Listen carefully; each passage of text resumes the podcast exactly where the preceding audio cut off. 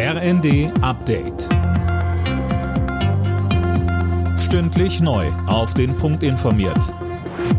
Ich bin Tom Husse. Guten Tag. Der Bundestag hat mit den Stimmen der Ampel den Nachtragshaushalt für dieses Jahr beschlossen. 45 Milliarden Euro werden aus sogenannten Sondervermögen in den regulären Haushalt verschoben. Dafür wird erneut die Schuldenbremse ausgesetzt. Kritik kommt von der Opposition. Die Union beispielsweise hat weiter verfassungsrechtliche Bedenken.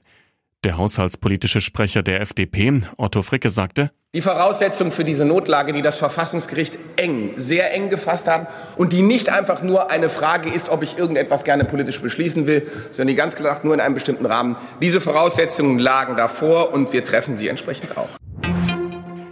Am zweiten Tag des EU-Gipfels haben sich die Staats- und Regierungschefs nicht auf eine gemeinsame Linie im Nahostkrieg einigen können. Irland, Belgien, Spanien und Malta wollten eine Waffenruhe im Gazastreifen fordern, das lehnten die anderen EU-Mitgliedsländer aber ab.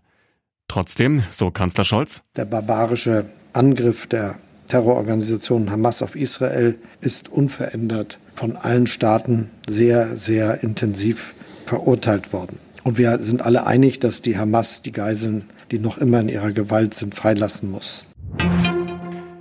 Deutschland verlängert die stationären Grenzkontrollen und zwar mindestens bis Mitte März. Das hat das Bundesinnenministerium mitgeteilt. Ziel ist es, illegale Migration und Schleuserkriminalität an den Grenzen zu Polen, Tschechien, Österreich und der Schweiz weiter einzudämmen. In diesem Jahr ist weltweit so viel klimaschädliche Kohle verbraucht worden wie noch nie. Insgesamt wurden nach Angaben der Internationalen Energieagentur 8,5 Milliarden Tonnen verfeuert. Dabei ist die Nachfrage in Europa und den USA stark gesunken, in Asien aber stark angestiegen. Alle Nachrichten auf rnd.de